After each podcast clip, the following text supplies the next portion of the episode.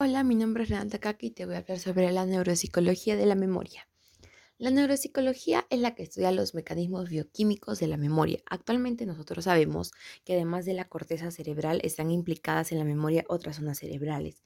Es decir, que la memoria es un proceso que incorpora la retención, codificación y recuperación de esta información. Primero te voy a hablar un poco sobre la codificación, que es nuestro proceso mediante el cual nosotros transferimos una determinada información a nuestro almacén de la memoria.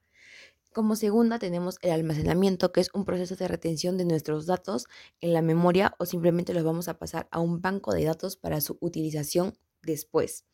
Y tercero tenemos la recuperación de la información, que es la forma de cómo nosotros accedemos a esta información almacenada en nuestra memoria.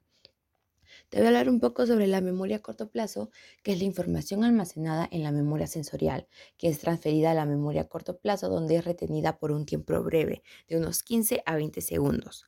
Según Miller, las personas podían retener 5 a 7 elementos llamados things a un tiempo que podamos retener esta información. De la manera siguiente que podemos hacerlo repasando, la información, por ejemplo, repitiéndola, repitiéndola aumentándola, y aumentando la capacidad a través de esta experiencia significativa. Eso quiere decir que nuestra retención de ciertas unidades de información la vamos a alterar por una información nueva. Por ejemplo, cuando estamos marcando un número de teléfono y de repente viene alguien a hablarnos e interrumpe lo que estábamos haciendo. La memoria a corto plazo es la retención de información en la memoria, que crece con la experiencia. Por lo mismo, es comparable con una biblioteca. En el año 1989 se distingue dos memorias, que es la episódica y la semántica. La memoria episódica es aquella que guarda la información sobre hechos concretos, ordenando así según la sucesión temporal. Por otra parte se encuentra la memoria semántica, que es aquella que guarda la información más abstracta y relativa al lenguaje, las reglas, fórmulas, etc. Su principal componente es la comprensión del conocimiento general y organizado que poseemos del lenguaje y del mundo. Por ejemplo, que el color rojo sea un color primario o que el conocimiento de las reglas de la síntesis sea así. Por otra parte, se encuentra la memoria declarativa, que es aquella que recuerda hechos y puede expresarse verbalmente, ya que ésta se relaciona con la información que almacena relativamente a los conceptos de la memoria procedimental ya que según Skinner, en 1986, la memoria procedimental es un conjunto de habilidades que nos permite hacer las cosas y que se adquiere por experiencia a un condicionamiento instrumental. De ahí seguimos con la memoria implícita, pero por memoria implícita, implícita nosotros entendemos que la expresión del conocimiento adquirido en un episodio anterior a través de una prueba que no hace referencia consciente o que es explícita a tal episodio de aprendizaje memorial. La memoria implícita es aquella que requiere el recuerdo consciente de las experiencias pasadas, en otras palabras, es la recuperación consciente de la información contenida en la memoria. Seguimos con la memoria reconstructiva, que es el proceso de reconstrucción y de los datos que refieren que es para todo este proceso, o sea, los estereotipos, creencias, así como los prejuicios, se filtran y se definen en los recuerdos, en un test, por así decirlo, para medir la memoria. Así que todo esto implica el recuerdo libre al reconocimiento de las pruebas perceptivas de estímulos degradados, que son estímulos expuestos brevemente de completación de palabras donde se realizan estudios. Esto, esto nos quiere decir que es la preparación y repetición de cómo recordamos y mantenemos la información en la memoria. El repaso de este mantenimiento es repetir mecánicamente, elaboradamente, buscando nuestro significado o una asociación existente, una variable crítica de toda esta actividad que se lleva a cabo según nuestro aprendizaje incidental. La organización de la memoria. Bueno, es altamente organizada la agrupación categorial. Por ejemplo, nosotros elaboramos una lista de categorías. En este caso vamos a elaborar una lista de animales y un número de elementos. Para cada categoría, ponle vaca, oveja, tigre, perro.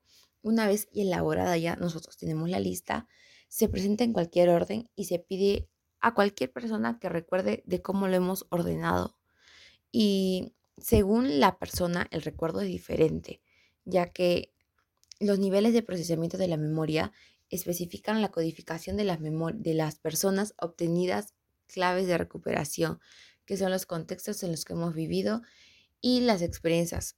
Un problema de la recuperación es el fenómeno en la punta de la lengua, que es un problema que no tenemos disposición las claves o los indicios para el recuerdo y por esta razón nos impide acceder al recuerdo de la información.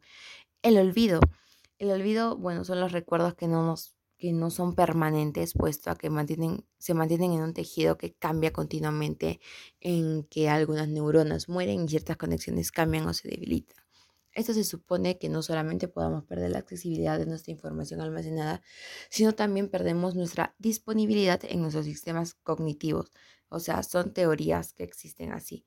Por ejemplo, existe la teoría del desplazamiento. Si se desea recordar una lista que contenga 15 11 o 20 elementos, el mecanismo es el desplazamiento de los elementos más antiguos para dar cabida a los nuevos. La teoría también está la teoría de la interferencia, que es aquella que sostiene el olvido, o sea, es una consecuencia directa de la influencia negativa de otros aprendizajes. Existe una interferencia retroactiva, que es la que cuando el aprendizaje nuevo interfiere con el recuerdo existente, existe una interferencia proactiva, que es aquella que actúa hacia adelante. Por ejemplo, es como olvidarse de dónde partió su coche y ahora bien Seguimos con la teoría de la perseverancia, que es la consolidación, que se trata de una teoría fisiológica que postula a la huella de la memoria.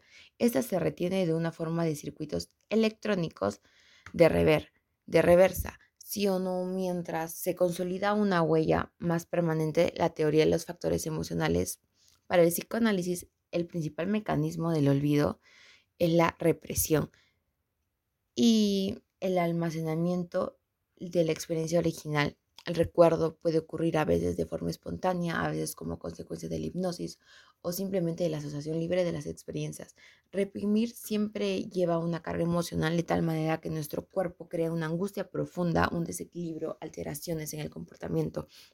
La represión es la mm, es la vez más activa y continua, implicando un gasto de energía constante. Es muy agotadora ya que puede abrirse enmascaradamente durante el sueño, como trastornos del sueño o trastornos de la memoria. Y dentro de estos cuales podemos mencionar la amnesia, que es un fallo de alguna parte del sistema de nuestra memoria que se manifiesta por la pérdida temporal o permanente de una información o de un recuerdo, de los conocimientos cotidianos que ahora bien la amnesia retrógrada hace un choque al sistema nervioso que puede borrar este recuerdo de algo que nos ha sucedido minutos antes. La amnesia nos puede durar minutos, días e incluso años sin alteración para en la memoria del corto plazo, o sea, envejecimiento.